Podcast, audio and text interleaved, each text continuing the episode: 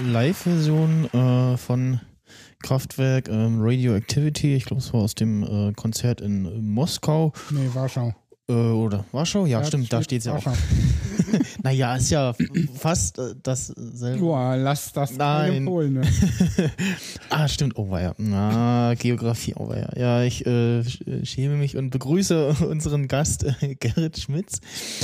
Moin, Ja, guten Morgen aus England. Ja. Wie geht's? Welcome, Sir. Wie, wie ist das Wetter da? Besser. Als Äh. Englisch. Es ist, ich bin ja ungefähr 1000, ich habe gerade eben auf der Karte geguckt, knapp 1500 Kilometer entfernt von euch, von meinem Studio gerade. Äh, es lohnt sich aber nicht hierher zu kommen. Mir ist der Tag einfach nur grau in grau, es ist leicht feucht. Ich war gestern mal nach Liverpool gefahren, es fing teilweise leicht an zu nieseln. Also es lohnt sich im Moment nicht wirklich hierher zu kommen, hier in England. Okay. Sagst du so einfach. Ja, hier, ich bin mit dem Auto gefahren, die fahren sie alle auf der falschen Seite, habe ich gemerkt. Ja, äh, das ist natürlich dreist. Ne? Muss ich Ja. mal sagen. Die könnten sich auch mal ein bisschen anpassen. Ja, also wirklich. Ja, Ja. Ähm, stell dich doch mal kurz vor. genau. Ja, äh, ich stelle jetzt mich jetzt vor den Laptop und soll mich da vorstellen. Nein, also Quatsch, ich bin 1,84 groß. Ich glaube, das wollt ihr auch nicht wissen. Also, mein Name ist Gerrit Schmitz. Ich bin etwas verrückt. Ich reise ab und zu schon mal durch die Gegend. England gehört auch schon mal dazu. Worum es aber eher gehen wird heute, ist um das Thema Ukraine, insbesondere um den nördlichen Teil der Ukraine, um das Gebiet von Tschernobyl. Denn ich war relativ regelmäßig, in Anführungszeichen, nach Tschernobyl. Ich war schon ich weiß gar nicht, fünf oder sechs Mal jetzt dorthin gefahren, teilweise mit, in, mit, mit mehreren Tagen inklusive Übernachtung dort. Ja, und das ist das, was ich so nebenbei zu, zu meinem Hauptberuf mache. Hauptberuflich bin ich als Techniker eingestellt in der größten privaten Logistikfirma Deutschlands. Ja, und äh, das bin ich, irgendwie 22 Jahre alt. Das kann man vielleicht noch erwähnen. Und männlich. Jo. Und äh, bist auch äh, irgendwie noch YouTuber. Ja, ich habe 2008 mit YouTube angefangen, habe dann 2010 einen neuen Kanal aufgemacht, weil ich einen super tollen Namen hatte, der hieß Gerrit 2204192. das hat sich jetzt kein Zuhörer behalten, ist auch nicht schlimm, deswegen habe ich mir den neuen Namen On Tour with Gerrit zugelegt. Den kann man vielleicht etwas besser behalten, auch wenn viele sagen Gerrit On Tour. Ja, Und dort 2010 veröffentlichst du dann äh, quasi sowas wie Reisedokus von deinen Reisen, oder? Genau, und ich mache halt Tschernobyl-Dokus. Ich habe bereits eine weitere fertig auf der Festplatte liegen. Die wird auch heute oder morgen noch rausgehen. Und die veröffentliche ich halt auf diesem Kanal. Und am Anfang war es so Mischmasch. In letzter Zeit ist es hauptsächlich nur das Thema Tschernobyl. Und dann stelle ich natürlich gleich die Frage, warum? Warum ausgerechnet Tschernobyl? Genau. Das habe ich mir auch Also- gefragt. Ja, das stellen sich, ganz viele Leute stellen mir die Fragen, da seid ihr längst nicht der Einzigen. Äh, es ist sehr schwer auf diese Frage zu beantworten. Ähm, ich fand das schon immer interessant. Ich habe 2008 schon mal ein Video erstellt von Tschernobyl von, mit Fremdvideomaterial. Äh, fand es damals schon interessant, so, so verlassene Orte an sich. Und da gab 2011 das Unglück von Fukushima in Japan. Ich denke mal, das wird jeder wissen, als am, nach, dem, nach dem Tsunami, nachdem die, das Kernkraftwerk in dem Sinne zerstört wurde, gab es ein Unglück und habe ich nochmal angefangen zu recherchieren, was gibt es da für Möglichkeiten, wie ist das eigentlich mit Spiegel von Tschernobyl, kommt man da tatsächlich als Privatperson rein, fing an zu recherchieren und hatte dann geplant, ja, es geht tatsächlich und wollte dann Ende 2011 schon mal dahin. Hat sich dann aber aufgrund mehrerer Umstände verzögert. Dann habe ich auch noch damals der Kollege Maniac, der auch sehr bekannt auf YouTube ist, äh, mhm. kontaktiert und sind dann zusammen im Mai 2012 das erste Mal gemeinsam nach Tschernobyl für, für zwei Tage gefahren. So, und dann gibt es die Leute, die fahren dahin, die finden es interessant, mal gesehen zu haben, das war's. Und dann gibt es das sogenannte, viele sagen, nennen es das Tschernobyl-Virus. Wenn du einmal da warst, willst du immer wieder dahin. Ich behaupte mal, ich bin davon befallen, weil das würde ich nicht ständig dahin fahren und inzwischen sogar Kooperation mit der dortigen Agentur führen. ja. Und so bin ich da hingekommen, das Thema. Es ist einfach ein Sperrgebiet. Viele sagen oder denken, es ist wirklich erdrückend, sage ich mal, die Stimmung dort. Das stimmt gar nicht. Äh, es ist sehr schwer zu beschreiben, wie die Stimmung dort ist. Die ist aber einzigartig. Und dieses Einzigartige, das mag ich. Diese verlassene Stadt mit aber einer doch einzigartigen Aura, die es da gibt. Und die zieht mich magisch an. Und äh, viele würden sich ja denken, so äh, ist ja stark verstrahlt das Gebiet. Was kannst du uns dazu an Informationen preisgeben? Ähm, ja und nein. Es ist in der, in der Tat ein, es ist ein militärisches Sperrgebiet. Du kommst da tatsächlich nur rein, wenn du vor du musst einen Checkpoint, Checkpoint durch, da ist ein Schlagbaum, da gucken dich Offiziere ganz streng und böse an. Du musst Passport vorlegen, du musst die Genehmigung vorlegen, alles Mögliche. Sonst kommst du da gar nicht rein. Wie gesagt, militärisches Sperrgebiet. Ähm, die Strahlung selber ist jetzt nicht so, dass du über die Grenze fährst, bup, ist alles verstrahlt. Das ist gar nicht der Fall. Also selbst in der Stadt Tschernobyl, das ist nicht die eigentliche Geisterstadt. Das verwechseln viele. Die eigentliche Geisterstadt ist die Stadt Pripyat und nicht Tschernobyl. Mhm. Stadt Tschernobyl liegt ca. 12 Kilometer vom Kraftwerk. Die Strahlung dort ist annähernd die gleiche, die ihr gerade im Studio in Berlin habt. Die Hintergrundstrahlung. ja, das äh, könnte ganz gut hinkommen, ja. ja, ja ich spreche hier von, von radioaktiver Strahlung. Mhm. Und in, es kommt dann sehr darauf an, wo man sich im Sperrgebiet auffällt. Es gibt, wie gesagt, wenn ich mich im bestimmten, wenn ich mich äh, nicht ohne, wenn ich mich, ich glaube im Osten ist das, das Kraftwerks aufhalte, wie gesagt, nur wenige hundert Meter vom Kraftwerk oder hundert Meter vom Kraftwerk entfernt stehe, ist die Strahlung annähernd normal. Ich kann mich an äh, eine Szene aus dem Video erinnern, wo du ähm, den äh, Geigerzähler, also dieses äh, Messgerät, an ähm, einen Gegenstand gehalten hast und äh, das Ding auf einmal ausgeschlagen hat, wie verrückt. Genau, wie gesagt, ich kann östlich vom Kraftwerk stehen, ist die Strahlung fast normal, aber in einem bestimmten Bereichen, wo dann viel damals aus dem Reaktorkern hinausgeflogen ist oder auch halt, wo kontaminierte Gegenstände gelagert sind, ich denke mal, das wird das sein, was du gesehen hast, ähm, die können auch sehr hoch verstrahlt sein. Ich will mal ein paar Zahlen in den Raum schmeißen, denn ich hasse es immer zu sagen, ja, ist hohe Strahlung. Ja, wie hoch? ähm, zum Vergleich, die normale Hintergrundstrahlung liegt in Deutschland zwischen 0,1 und 0,2 Mikrosievert pro Stunde. Das ist die Einheit. Wie gesagt, 0,1 bis 0,2. Ähm, ich habe aber auch schon 5000 messen können. 5000 Mikrosievert pro Stunde. Okay. Und das ist bei weitem nicht das Höchste, was möglich ist. Also es gibt auch jetzt noch Strahlenpunkte in, in Tschernobyl im Sperrgebiet, wo ein Aufenthalt von mehreren Stunden tödlich ist. Ist es aber längst nicht überall der Fall. Wie gesagt, wenn ich in der Stadt Pripyat bin, ist die Hintergrundstrahlung oftmals geringer als der Kollege, der gerade in 12.000 Meter Höhe im Flugzeug sitzt. Der ist an der Strahlung von ca. 2 bis 3 Mikrosievert pro Stunde ausgesetzt und ich gegebenenfalls geringer. Es gibt aber wieder andere Gefahren der Strahlung. Und zwar, dass du da Partikel, die hochgradig strahlen, einatmest. Das ist eine dortige Gefahr. Aber es ist nicht so, dass du dahin fährst und alles schwer verstrahlt ist. Das ist, wie gesagt, punktuell, wirklich von innerhalb von wenigen Metern kann das gravierend abweichen. Hm.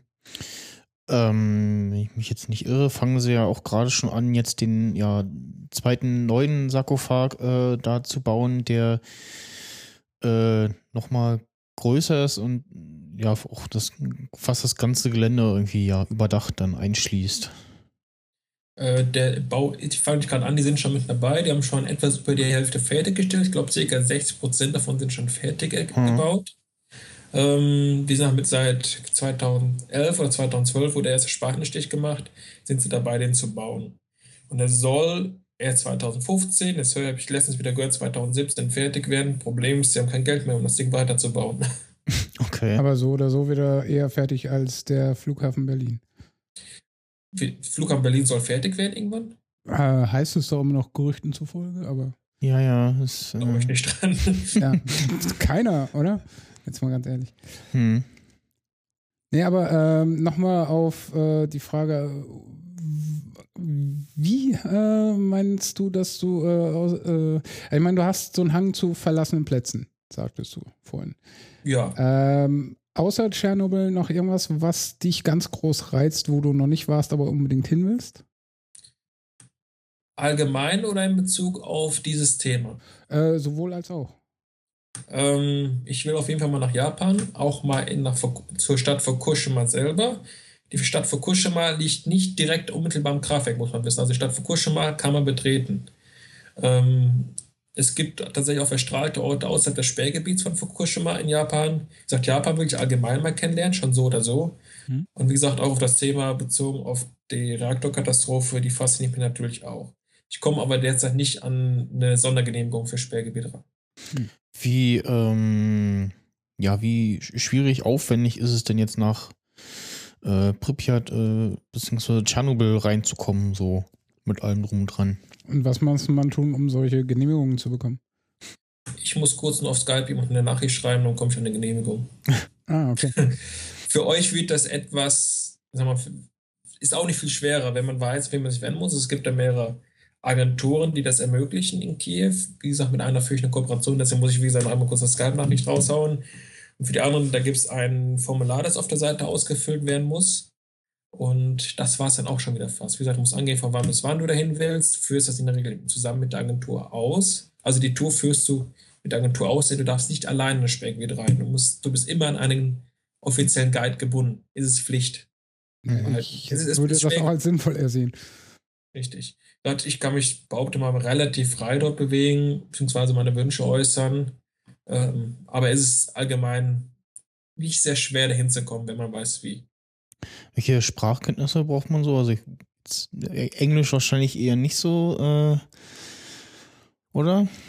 Also, wenn du einkaufen möchtest in, in Kiew, ähm, wirst du mit Englisch nicht weit kommen. Für äh, das Sperrgebiet, die Guides, die sprechen aber alle mehr oder weniger flüssig, flüssig Englisch und die Seite ist auch in Englisch mit aufrufbar. Also mit Englisch kannst, kannst du da alles erreichen diesbezüglich. Okay. Wie sprachbewandert bist du denn äh, außerhalb vom Englischen? Äh, Englisch kann ich, sollte ich auch hier in England können, weil mit Deutsch komme ich hier nicht viel weiter. Ähm, Aber jetzt mal in Bezug auf äh, Tschernobyl und Kiew und Co. Hast du mal so- Russisch gelernt oder sowas? nein, Russisch kann ich nicht. Ukrainisch kann ich auch nur ein paar, eine Handvoll Wörter. Hm. Ich habe mir aber die kyrillische Schrift angeeignet. Wenn du allein die kyrillische Schrift lesen kannst, dann verstehst du schon mal einiges mehr, als wenn du da einfach nur nichts erkennen kannst. Das heißt, wie im gesagt- Notfall kannst du dich dann schriftlich mit denen äh, austauschen. Nein, schriftlich nicht. Wie gesagt, ich kann, ich kann die kyrillischen Buchstaben lesen. Aber noch nicht Manche- schreiben. Nee, schreiben nicht. Okay. Wie gesagt, Ukrainisch, was ich kann, das ist ein Alphabet. Ich kann Hallo, Tschüss, wie geht's dir? Ja, nein. Äh, auf Wiedersehen. Ein paar Wörter halt, das war's aber auch schon fast jetzt. Ähm, was war denn so das, ähm, was du da erwartet hast, was dich da, äh, was du da siehst oder nicht siehst? Ähm, Du meinst vor, zur ersten Reise damals? ja, Ja. genau. Ähm, jeder, das hatte ich damals auch gedacht, erwartet eine erdrückende Stimmung und es wird so ein richtiger Wow-Effekt sein, wenn du vor einem Sarkophag stehst oder wenn du im Pripyat stehst, dass er so richtig so wow ist. Mhm. Ich muss sagen, es ist gar nicht so wow. Es ist so, du stehst vom Sarkophag, denkst erst Moment, boah, da ist er. Und dann ist er da. Und äh, die nächsten paar Tage fängst du an, ihn gar nicht mehr groß wahrzunehmen.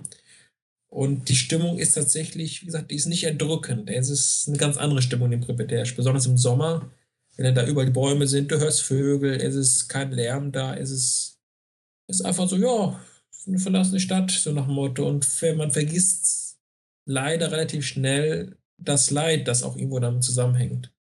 Mhm. Ähm, wie viele Menschen leben da noch in der näheren Umgebung?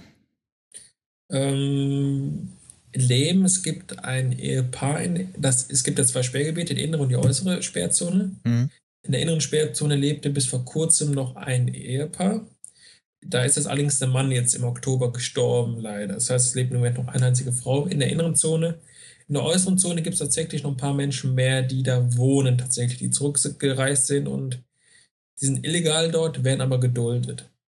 Man darf aber nicht vergessen, ähm, es gibt dort Arbeiter und es gibt eine Menge Arbeiter. Es gibt circa, insgesamt ca. 3000 Leute, die da arbeiten. Es halten sich ständig ca.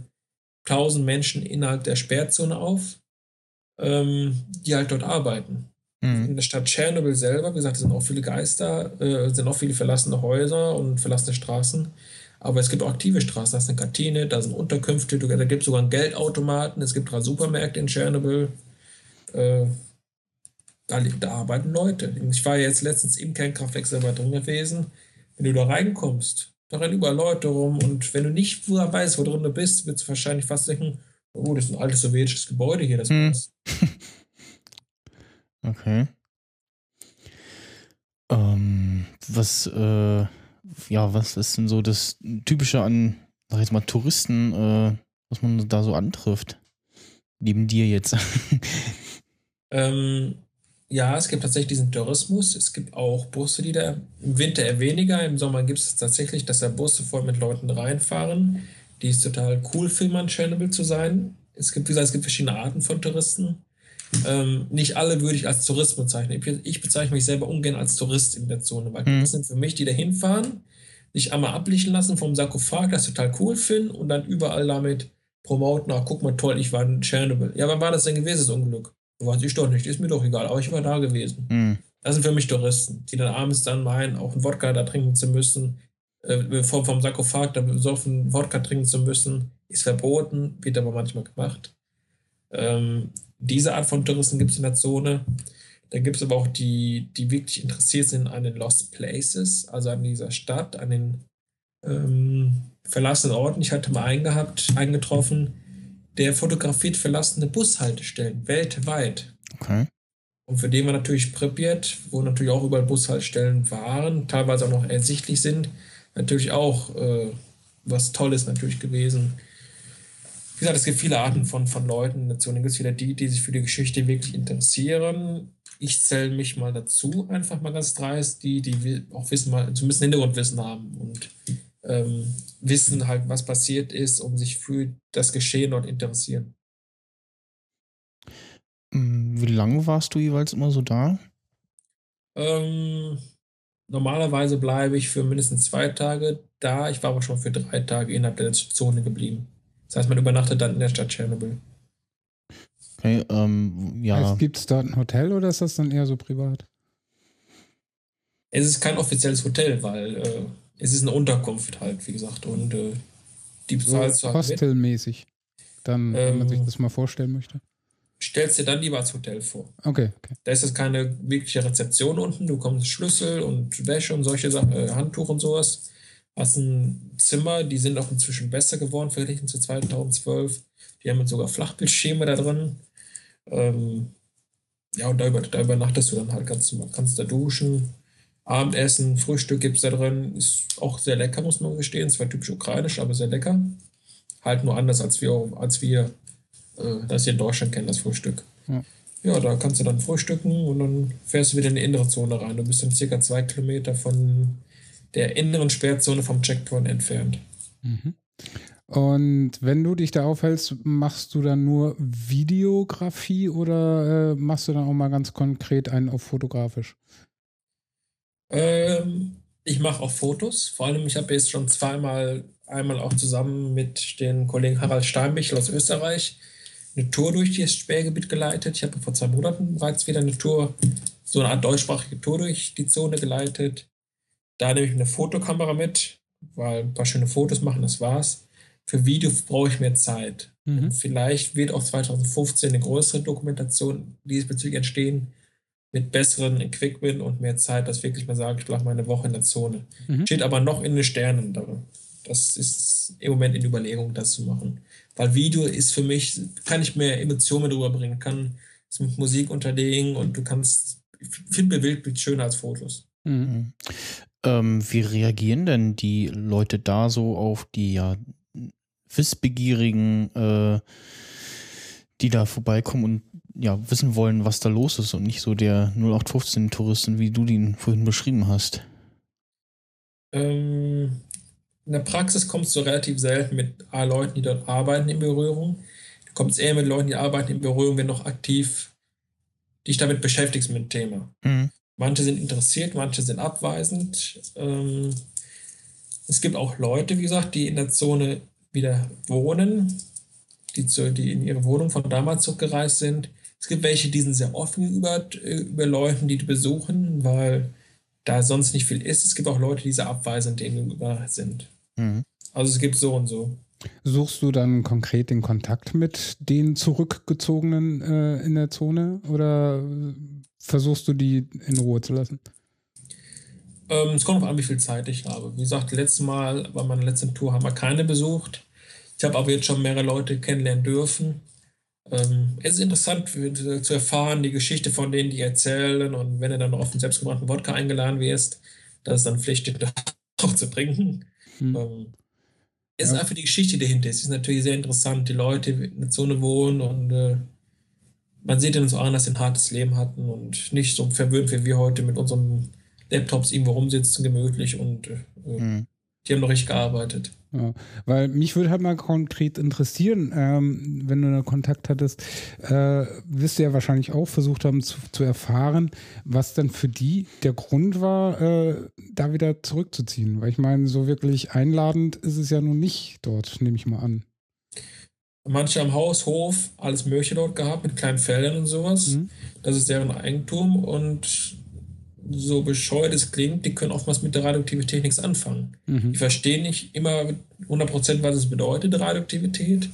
Und viele sagen sich, und irgendwo stimmt es ja auch, ich bin 80 Jahre alt, mir macht die Strahlung auch nichts mehr aus. Ob ich jetzt Krebs bekomme, ist ja auch egal.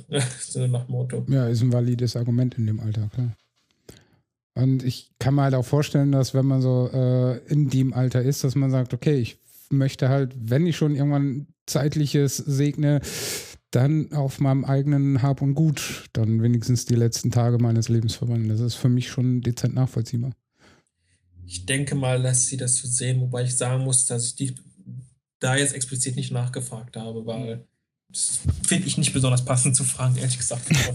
Aber Ja, wohnst du jetzt hier, weil du hier sterben möchtest? Ja klar, aber ich meine so ganz konkret so, äh, würde ich wahrscheinlich schon so dreist sein zu sagen, hey, warum ausgerechnet wieder zurück? Aber gut. Ähm, Im Chat äh, wurde unter anderem gefragt, wie denn, äh, wie teuer denn so ein Trip ist. Wie teuer ist ein Auto? Ähm, es kommt ganz darauf an, was man machen möchte, wie man es machen möchte. Also ich Ja. habe letztens, wie gesagt, eine Tour mit acht Leuten geführt. Ich habe es geschafft, den Preis insgesamt auf ca. 500 Euro zu halten. Da hat Oh, man es inbegriffen, okay. ein oder äh, zwei Übernachtungen oder zwei oder drei Übernachtungen in Kiew, Flug und die Tour ins Sperrgebiet sind dabei inbegriffen gewesen. Dann lass mich raten, der teuerste Teil war der Flug? Hm, nein, die Tour. Okay. Okay, ähm, ich glaube, beim ersten Mal seid ihr mit dem Zug gefahren, ne? Ja, das ist richtig. Da bin ich ähm, mit, mit, mit dem Zug von Berlin ausgefahren. Wie lange hat das gedauert? Zugfahrt dauert, glaube ich, 26 oder 28 Stunden war das. Es ist eine Erfahrung wert, sagen wir Ja. mal so. Ich glaube, zwischendurch äh, wird auch ja das Untergestell vom Zug äh, ausgetauscht, nur weil die Gleise da irgendwie etwas anders sind. Mhm. Du, wirst, du fährst in eine Halle rein. Äh, der Zug wird wie in der Werkstatt, wo das Auto hochgebockt wird, wird der ganze Zug hochgebockt, die Waggons werden abgekoppelt und dann werden die kompletten Fahrgestelle unten gewechselt. Und vorher werden dir die Reisepässe abgenommen. Okay. Wow. Das ist ja schon aufwendig.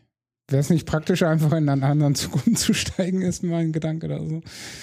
Hm, weiß ich nicht, das sind Schlafwaggons, äh, es wird so gemacht und es scheint zu funktionieren, dieses System. Ja, ja, aber es ist für mich dann, weil das höre ich jetzt halt zum ersten Mal, dass man sowas macht, schon Mhm. beeindruckend dann auch. Es ist eine Erfahrung wert. Man muss es nicht ständig machen. Wie gesagt, es war meine, wie gesagt, damals eine Idee gewesen. Hm. Ich bereue es nicht, das gemacht zu haben. Ähm, Im Flugzeug ist es aber deutlich entspannt und tatsächlich günstiger. Ne? Von Dortmund oder Köln aus, wenn ich Glück habe, kriege ich einen Flug für 50 Euro pro Richtung Okay. nach Kiew und das ist natürlich deutlich günstiger dann. Ein, zwei Nächte in Kiew dann übernachten, weil morgens fährt man dann circa gegen 8 Uhr los in die Zone. Hm. Ja, und was die Tour in die Zone selber kostet, schwankt auch stark. Wenn du sagst, du machst diesen, ich sag mal gerne Massentourismus mit, du fährst mit dem Bus mit 30 Mann rein, kriegst du so eine Tagestour für, ja, für gut 100 Euro. Mhm. Äh, wenn du privat reinfährst, kommt es darauf an, wie lange, mit wie vielen Leuten du reinfährst. Ähm, das ist dann sehr stark davon abhängig. Also wird Ja, dann aber also- schon teurer als so eine Touristenklitsche. Ja, Okay. es sei denn, du schaffst es, 20 Leute mitzunehmen. Dann ist das gegebenenfalls wieder günstiger, aber Mhm. mit meiner, wie gesagt, mit einer kleinen Gruppe, ich war letztens mit acht Mann da drin gewesen. Ähm, ich sag mal so, der normale, normale Mensch wird dann so pro Person für, ich war für zwei Tage voll pe- mit allem drum und dran, mit Mittagessen, mit Transport, mit Genehmigung, allem drum und dran, sind dann pro Person ca. 300 Euro einzuplanen. Ja, aber das geht ja noch. Das geht, ja.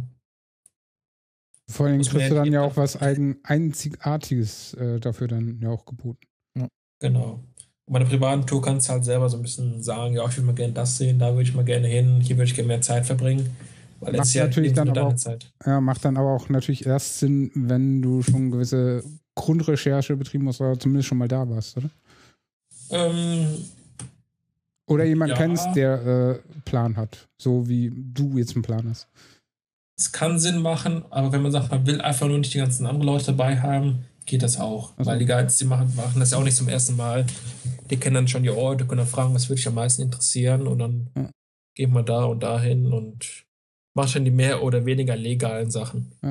Ähm, fotografieren ist da generell erlaubt oder braucht man dafür wieder Genehmigungskram?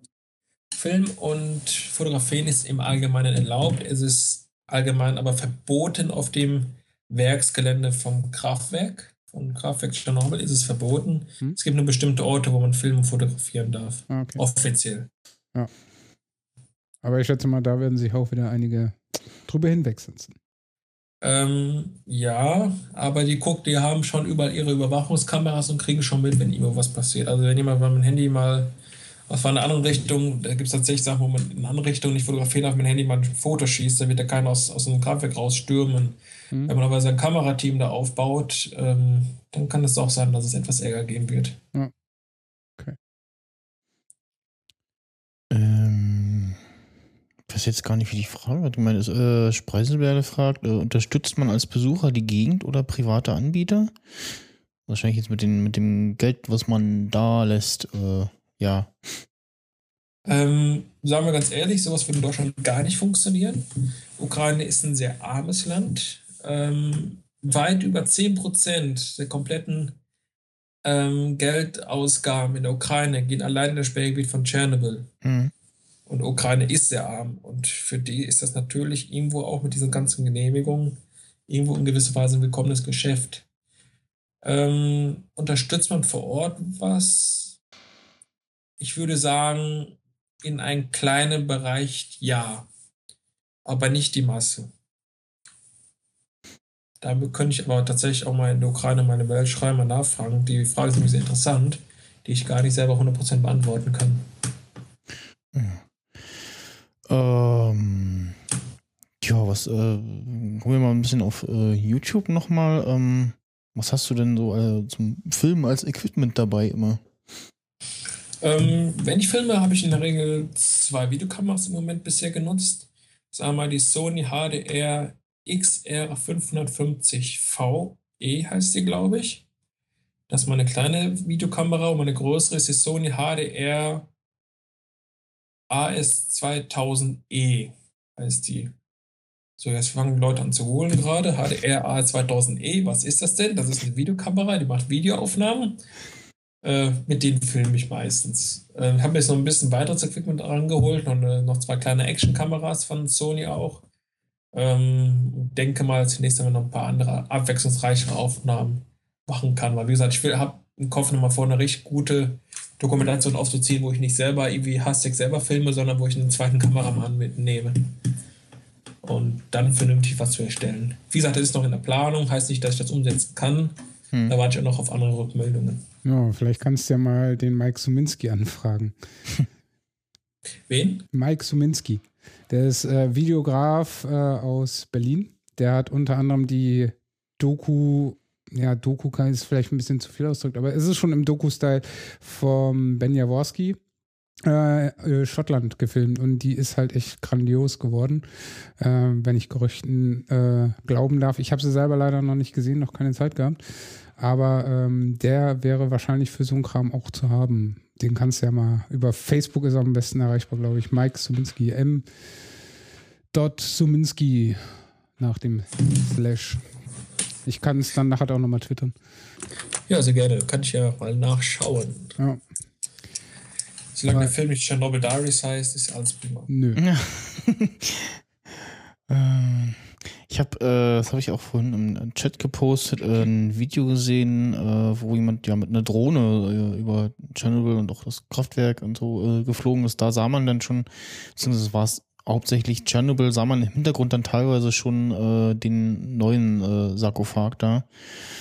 Ähm, entsprechend aktuelle Bilder und ähm, dann gab es mal vor einer Weile, ich habe den, glaube ich, noch gar nicht gesehen, irgendwie so ein, so ein, so ein Film auch, ähm, wo da irgendwie Jugendliche äh, rumrannten und irgendwie merkwürdige Dinge passieren, aber ähm, ich habe jetzt nicht so viel von dem Film gehört, dem nehme ich mal, dass er jetzt eher so mäßig war. Äh, mit dem Rundflug, ja. Äh, ich habe es selber gar nicht mal komplett angucken können bis jetzt, aber ich habe dieses Video in den letzten Tagen zigmal zugespielt bekommen von allen möglichen Leuten. Danke an der Stelle, dass die Leute daran denken, an mich. Ähm, ich denke aber mal, ich weiß sogar, wer hinter diesen Aufnahmen steckt, wer, wer auch nicht vor der Kamera ist, aber ist der Vorteil, wenn du dann ein paar Leute kennst. Äh, ich weiß, dass da Aufnahmen erstellt worden sind diesbezüglich. Zu diesem Film, den du meinst. Ich denke mal, wir sprechen hier tatsächlich vom Film Chernobyl Diaries. Ja, ja, genau. Okay. Äh, hm. Ich habe mir den Film mit dem Kollegen Harald Steinbichel aus Österreich angesehen, der wie gesagt auch mehrmals in der Zone war und auch sehr gut informiert ist äh, in dem Bereich. Also für die in Süddeutschland wohnen oder in, in, in, Österreich, die können sich an den Kollegen Harald Steinbichel mal wenden, wenn die mehr Informationen zu Tschernobyl auch wollen. Wie gesagt, guter Kollege von mir. Äh, ja, wir haben uns den Film angeguckt. Der Film war zu Ende. Wir gucken uns einfach nur so an und sagten beide einfach nur kein Kommentar. alles in diesem Film, wirklich alles in diesem Film ist gefaked. Das Einzige, was stimmt, ist das Wort Chernobyl. Okay.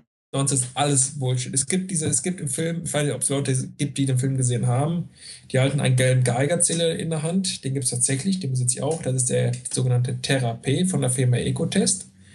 Und der gibt tatsächlich einen Wert aus auf der Anzeige. Erstmal stimmt das so nicht, der Wert wird ein bisschen anders angezeigt, aber selbst wenn man diesen Wert in echt hätte, das waren irgendwie 3000 sonstig was Mikrosievert pro Stunde. Ich habe schon 5000 Mikrosievert pro Stunde gemessen und bin nicht an der Strahlenkrankheit erkrankt. Also da ist in dem Film alles von vorne bis hinten falsch. Auch wie das Kraftwerk dargestellt wird, das gibst du gar nicht. Die ähm, Gebäude, diese leerstehenden Gebäude, das ist irgendeine leere Stadt auch im Osten gewesen. Ich weiß jetzt nicht, ob das irgendwie Kasachstan oder irgend sowas war auch in Richtung Osten. Einfach eine leerstehende Stadt, die überhaupt nichts mit Chernobyl zu tun hat. Also wie gesagt, der Film, der ist Bullshit. Totaler Bullshit. Okay. Äh, ich habe mal gerade nachgeguckt. Ähm, Danny Coke ähm, hat diesen Film mit der Drohne gemacht. Ähm, ja, also gibt es auf Vimeo, äh, ist verlinkt, ist auch äh, Stuffpick auf Vimeo. Und ähm, ja, was äh, ist übrigens verboten, ne? Was? In der Drohne dort zu fliegen. Ja, habe ich mir schon fast gedacht. Genau, man sieht hier gerade, also auch gerade in dem Thumbnail, ähm, so irgendwie ein Bild vom Riesenrad. Und im Hintergrund äh, sieht man schon so leicht so einen Bogen. Ähm, wie viel größer ist denn jetzt äh, der neue Sarkophag? Der ist um einiges größer. Der wird sozusagen den kompletten ähm, westliche Teil ist jetzt, glaube ich, nicht ohne Seife waschen. Ja, westliche Teil von, ähm, vom, vom Kraftwerk überspannt. Also wird komplett, kompletten Sarkophag, das wird alles überspannt. Und es gibt auch wohl Vorrichtungen innerhalb des neuen Sarkophags, New Safe äh, Achievement, oder so ist das jetzt, wie das äh, genannt, Confirmament. Und da sollen tatsächlich gegebenenfalls auch Aufräumarbeiten unter, diese, unter dieser neuen, ich nenne einfach mal Sarkophag jetzt weiter, geschehen, dass der alte ähm, dismantelt wird, äh, demontiert wird. Das sind Sachen, die ich gehört habe. Ich weiß das nicht 100 Prozent. Ähm, Vorrichtung gibt es allerdings teilweise. Ja, lass uns überraschen. Der soll auf jeden Fall deutlich besseren Schutz bieten, weil der alte Sarkophag, der ist tatsächlich teilweise einsturzgefährdet. Hm. Apropos gefährdet, äh, Spreiselberle fragt auch gerade noch, ähm, ob du beim ersten Besuch irgendwelche Ängste hattest. Ja. Ja, gewisserweise schon. Äh, das ist so mit der Radioaktivität, da hat man natürlich irgendwo Ängste.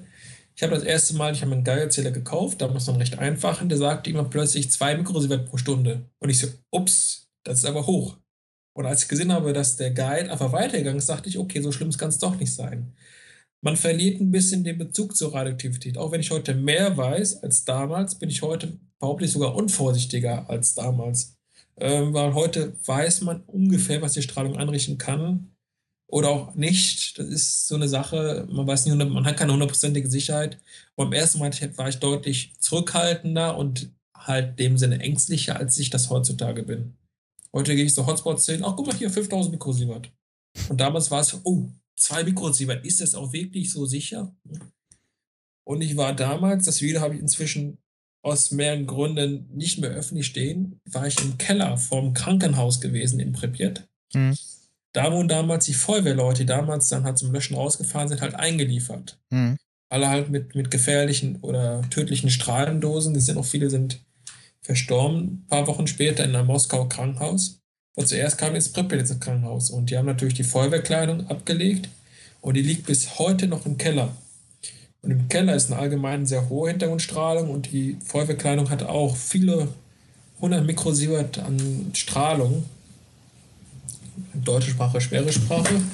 Äh, es ist, wie gesagt, du kannst halt mehrere hundert Mikrosievert pro Stunde messen, auch jetzt nach 28 Jahren noch. Hm.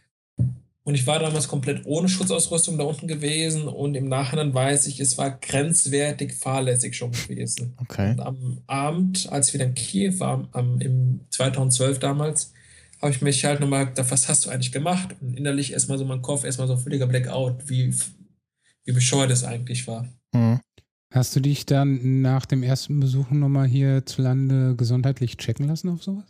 Nein. Achso. Du hattest irgendwann mal irgendwas gepostet, dass du bei irgendeiner Untersuchung nochmal warst, so, ne? Ich bezüglich Radioaktivität. Ja, also be beziehungsweise so irgendwie was, äh, was irgendwie von Strahlung oder so übrig geblieben war. Irgendwas war da, ich weiß gar nicht mehr. ähm, ich hatte damals, als ich so in Kiew hat, war mein, einer meiner Schuhe leicht kontaminiert gewesen. Okay. Aber ich selber habe mich nie untersuchen lassen diesbezüglich. Mhm. Ähm, ja. Ja. Ähm, was sind denn so deine nächsten Pläne, mal abgesehen von äh, Fukushima? ähm, nebenbei mache ich dann noch gerne Storm Chasing. Da habe ich jetzt tatsächlich heute gesehen, dass mich das ZDF angeschrieben hat, die wollen Aufnahmen haben von mir. Erklär Für- mal ganz kurz für Leute, die nicht wissen, was das ist. Storm Chasing, Stürme jagen. Das Ah, heißt, man, Storm. Ich habe Stone verstanden. Nein, Äh, es, Steine jage ich nicht. Steine jagen, genau. Ich fahre zum Strand und jage Steine hinterher. Naja, es gibt ja, äh, ich weiß nicht mehr, wo das war, in irgendeiner äh, Salzwüste oder so, diese Steine, die sich angeblich ja von selber bewegen, was ja viele äh, äh, Wissenschaftler bis heute vor ein Rätsel stellt, angeblich. Hätte ja sein können, dass du sowas machst. Nee, aber Storm Chasing, ja klar, das äh, finde ich auch ein spannendes Thema. Ähm, Das, das mache ich auch schon mal nebenbei. Wie gesagt, wenn, wenn eine brisante Wetterlage sich auftut, dann halte ich Radar und sowas im Blick. Mhm. Ähm, stehe auch in Kontakt mit einigen anderen Storm Chasern, die keine, die jagen Stürme, keine Steine. Und ja, dann äh, zweit, ähm, im, im Pfingsten diesen Jahres gab es ja dieses schwere Unwetter im NRW, wo auch Düs in Düsseldorf 17.000 Bäume zerstört wurden. Jeder dritte Baum wurde danach mit Panzern in Düsseldorf aufgeräumt wurde tatsächlich. Und äh, ja, das ist dann so das, was ich nebenbei nochmal mache und Ja. auch auf YouTube dann hoch. Da, da hatte ich den, äh, ja, quasi, wo du von außen äh, drauf gefilmt hast, sozusagen, wo du irgendwie unterwegs auch angehalten hast, das habe ich gesehen, das sah schon äh, sehr beeindruckend aus. Äh, erinnerte so ein bisschen an äh, Independence Day. ähm, Im äh, Chat kam gerade noch mal eine Frage, ähm, ob es für Reiseteilnehmer irgendwie eine Art Reiseschutzversicherung gibt. Äh, Ich will noch eine kurze Sache zu Ende führen mit dem Ja. Sturm. Was wir noch vorhaben, ist, wie gesagt, in den USA mal fahren. Oder mal den ganz großen Stürmen hinterherjagen, Tornado, sowas. Mhm. Das wäre interessant. Also so tendenziell Richtung äh, Tornado Valley, oder wie? Ja, das wäre eine Idee durchaus, ja. Das, äh, da kann man gleichzeitig nach Harrisburg fahren. Viele wissen es gar nicht. Harrisburg ist so ein bisschen das vergessene Tschernobyl. Da gab es bereits 1979 eine teilweise Kernschmelze. Mhm. Das wissen die in Three Miles Island. Das wissen die wenigen. Three Miles Island kenne ich noch, ja. Genau. Ist Harrisburg, ist die nächste größere Stadt. Ah, Die Kraftwerk okay. von Tschernobyl ist eigentlich bei Pripyat, aber es wird von Tschernobyl genannt. Ja. Tschernobyl gibt es eine Reiseversicherung. Als ich das erste Mal da war, gab es die noch nicht. Inzwischen ist es tatsächlich so, wenn du in das Sperrgebiet fährst, unterschreibst du ein Schriftstück, dass du dich an die ganzen Regeln hältst, an diese und diese und diese, diese Regeln. Da gibt es einige Regeln, die es sonst so nicht gibt. Und gleichzeitig auch damit, dass du sagst, ich mache das nicht, dafür bin ich auch versichert. Es gibt tatsächlich eine spezielle Versicherung in der Zone, die ist zwangsläufig Pflicht. Das heißt, wenn du über die Agentur das buchst, bist du zwangsläufig auch versichert tatsächlich in der Zone. Okay. Ich glaube, damit ist die Frage schnell beantwortet. Ja. Ähm, Thema äh, YouTube. Äh, hm, was wollte ich denn fragen? Eben hatte ich hier noch. Keine Ahnung, du siehst so aus, als hättest du einen Aussetzer gerade. Ja. Was es für Regeln gibt in der Zone? Ja. Ja, genau, das zum Beispiel noch. Also, äh, Nicht rauchen. Hm. Man darf in der Öffentlichkeit nicht rauchen dort. Nicht zum Schutz jetzt der anderen Nichtraucher umeinander herum, sondern einfach wegen der Waldbrandgefahr, insbesondere im Sommer. hm, Denn es ist halt diese ganze Zeug, liegt halt teilweise noch rum. Gerade der Rote Wald, der Red Forest ist sehr berüchtigt dafür. Ähm, wenn der anfängt zu brennen, haben wir ein Problem. Weil da geht natürlich das ganze Aschezeugs mit hoch. Und darin können auch radioaktive Partikel enthalten sein, beziehungsweise es werden definitiv radioaktive Partikel behalten bleiben.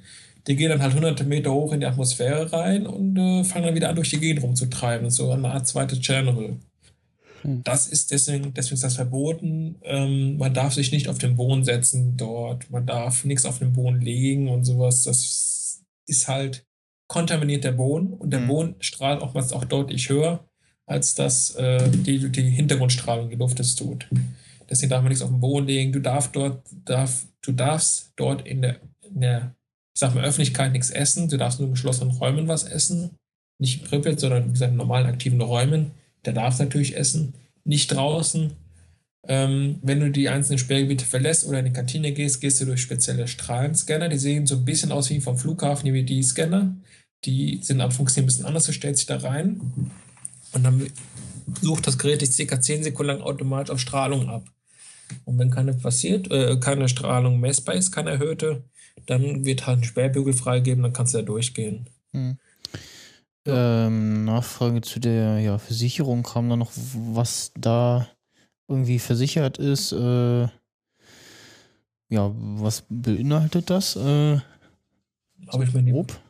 hab ich mir nie komplett durchgelesen, aber Mhm. die Versicherung wird halt, ähm, die ist halt dafür da in der Zone, wenn dir was passiert, wenn du, beispielsweise wenn du umknickst, ganz einfach simples Beispiel, da liegt viel Trümmer rum, du knickst um, so. Und äh, wird deine Krankversicherung sagen, die Technik Kranker sagt, Moment mal, du warst in Tschernobyl gewesen? Bist du bescheuert? Ne? Mhm. Gegen solche Sachen bist du halt versichert, dass halt nochmal ein Krankentransport und Tatsache, es gibt sogar eine aktive Feuerwehrwache in der Stadt Tschernobyl. Die Feuerwehrzeuge sehen aber noch so aus wie von damals. Die klingen auch noch so wie damals, funktionieren aber. Schöne sowjetische Fahrzeuge. Ähm, halt alles Mögliche, gehen, hat das halt versichert sein solltest in der Zone, bist auch versichert. Äh, Gibt es schon ungefähr Hochrechnungen, äh, wann man da irgendwann mal wieder uneingeschränkt leben kann? Äh, es gibt sicherlich so Rechnungen, vergesse die Zahlen aber immer wieder, weil die sind einfach nur astronomisch hoch, die Zahlen. Ja, ich weiß, hatte ich auch Also nicht im mehr in Kopf, unserem also- Leben auf jeden Fall. Auch nicht im nächsten Leben, auch nicht im übernächsten Leben und auch nicht im Jahr 3000, auch nicht im Jahr 4000. Das wird noch einige 10.000. Manche sprechen gar von 100.000 Jahren dauern, bis man überhaupt daran denken kann, wieder im Sperrgebiet ganz normal unbehelligt leben zu können. Ja, das heißt, die Erde ist vorher sowieso hinüber, also Sehr wahrscheinlich. rechnet ja. sich die Frage eh nicht.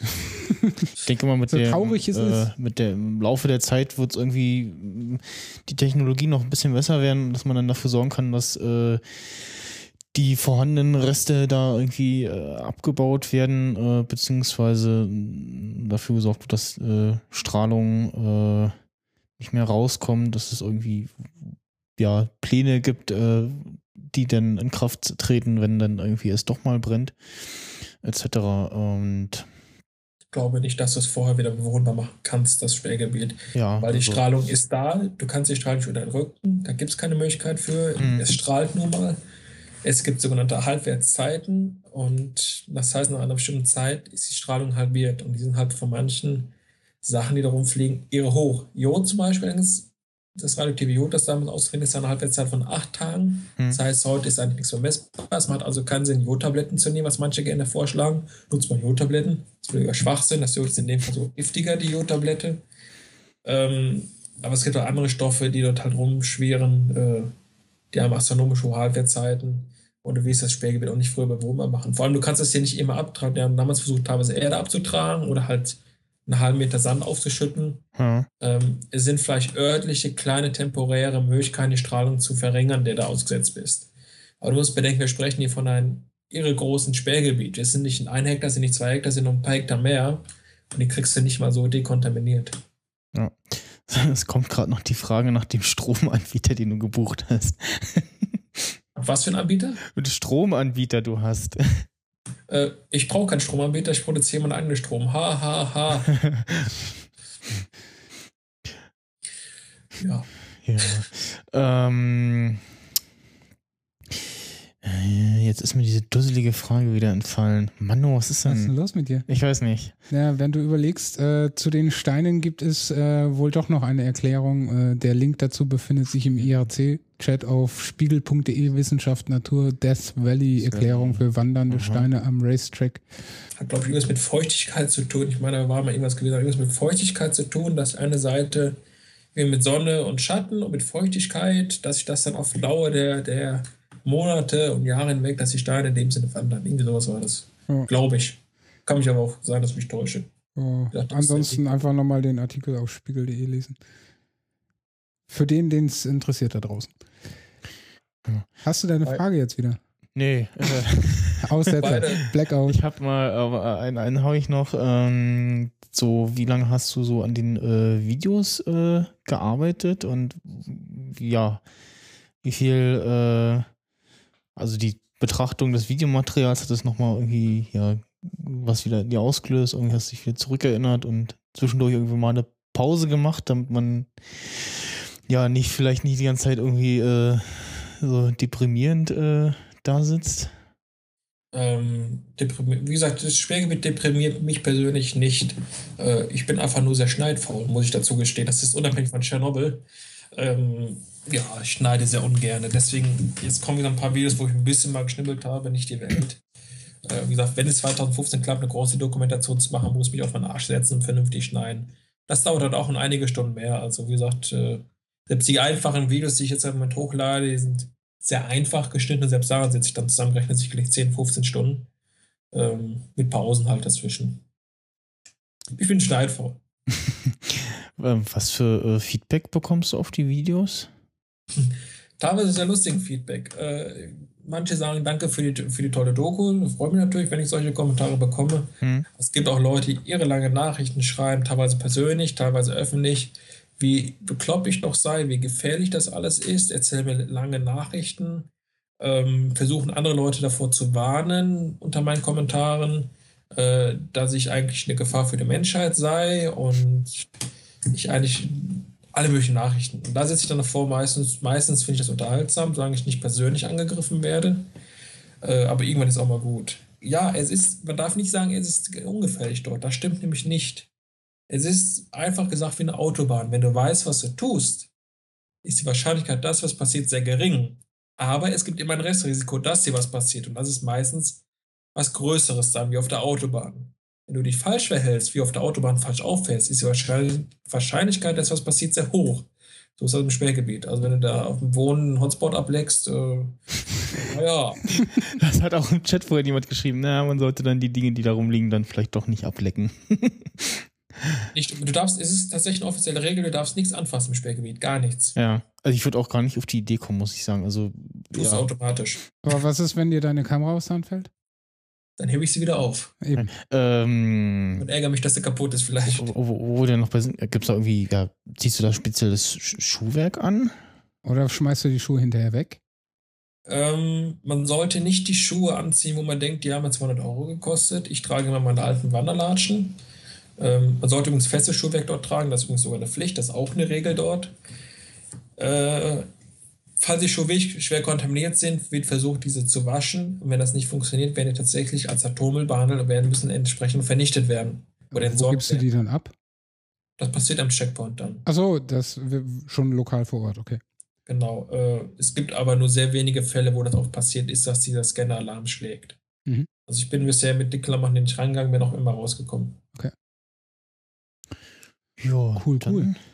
War's das? Äh, wir danken dir für deine Zeit. Ja, und für die Gerne. vielen äh, gut recherchierten Informationen. Genau. Ich ähm, denke mal, dadurch haben wir so manchen da draußen hoffentlich ein bisschen äh, mehr Verständnis und ein bisschen mehr Aufklärung geboten als äh, die Schwachmaten, die dir komisches Zeug schreiben.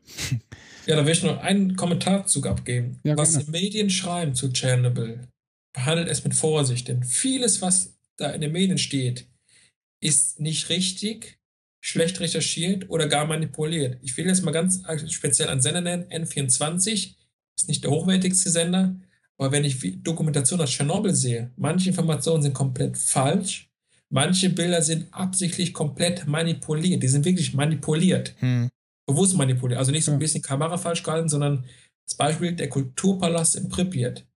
Wenn ich davor stehe, vom Haupteingang, Hm. da liegt das Kraftwerk drei Kilometer südlich hinter mir. Mhm. Es kann ja nicht plötzlich direkt der Schornstein davon hinter dem auftauchen, da wo das Riesenrad eigentlich steht. hm. Das ist äh, einfach nur dreiste Bildmanipulation. Deswegen, was man in den Medien hört und liest, ist nicht im- immer alles falsch, aber es ist mit Vorsicht zu genießen, was die Medien auch diesbezüglich, auch mit Fukushima sagen. Es ist nicht immer alles richtig. Ja, das ist ja wie bei allem, was in den Medien ist. Äh, Es wird halt mittlerweile meiner Meinung nach äh, von den Medien so hingebogen, dass möglichst viel ja, Aufsehen, Klicks, was auch immer äh, dann äh, bezweckt wird. Und von daher, was das angeht, bin ich da eh schon immer sehr skeptisch, was Medien schreiben. Und, oder auch äh, im Fernsehen bringen. Und ich gucke ja auch deswegen kein Fernsehen mehr, weil es meiste eh erstunken und gelogen ist und nur noch auf Effekthascherei aus ist, damit die äh, Einschaltquote stimmt. Ja. Wie gesagt, Dokumentation von Ranga Yogeshwar, die finde ich sind die einzigen wenigen, die noch empfehlenswert sind. Er war letztens beispielsweise direkt am Kraftwerk Fukushima gewesen Mhm. und er zeigt seinen Geigerzähler in die Kamera und nennt, Akt- nennt Zahlen und nicht immer in den Nachrichten. Es ist irre hoch. Hm, Toll. Ja. ja. Was, was ist denn jetzt hoch? Ich kann ja auch hohe Zahlen präsentieren, trotzdem Ja. sterbe ich nicht. Und er nennt zum Beispiel aktuell nennt er Zahlen. Zahlen, mit denen man als, wenn man sich ein bisschen recherchiert hat, auch was anfangen kann. Und deswegen sind die Dokus oder Videos von Ranga Yogeshwar, die finde ich noch qualitativ hochwertig. Sind aber die letzten wenigen. Äh, der Rest ist einfach nur Effekthascherei Ja. passiert. Ja. Sonst noch irgendwelche äh, Tipps, wo sich Leute belesen können von dir, die jetzt spontan einfallen? Ähm, Im Moment habe ich nur eine Weiterleitung. Ich will die Seite tschernobyl-zone.de demnächst wieder vollständig aufbauen mit Informationen. Im Moment herrscht nur eine Weiterleitung auf die befreundete Agentur von mir, mit der ich die äh, Touren organisiere. Das heißt, wer sich da mal reinlesen möchte Hm. oder selber mal hinfahren möchte, wie gesagt, kann auf tschernobyl-zone.de gehen. Wie du mir auf die, wie gesagt, auf die Agentur weitergeleitet. Ich denke mal, dass innerhalb der nächsten Wochen die Seite wieder vollständig aufbauen kann mit den Infos. Okay. Dann äh, haben wir ein äh, ernstes, aber auch äh, wichtiges Thema äh, behandelt heute mal und Ja. ja. fand ich sehr interessant. Vielen Dank, dass du zu Gast warst und dir die Zeit in deinem Urlaub in Großbritannien genommen hast. Die haben mich auch sehr gefreut. Dankeschön für die Einladung. Ja, Gern geschehen. dann äh, als äh, ja, Abschluss und Rausschmeißer sozusagen äh, noch mein äh, passendes Lied dazu.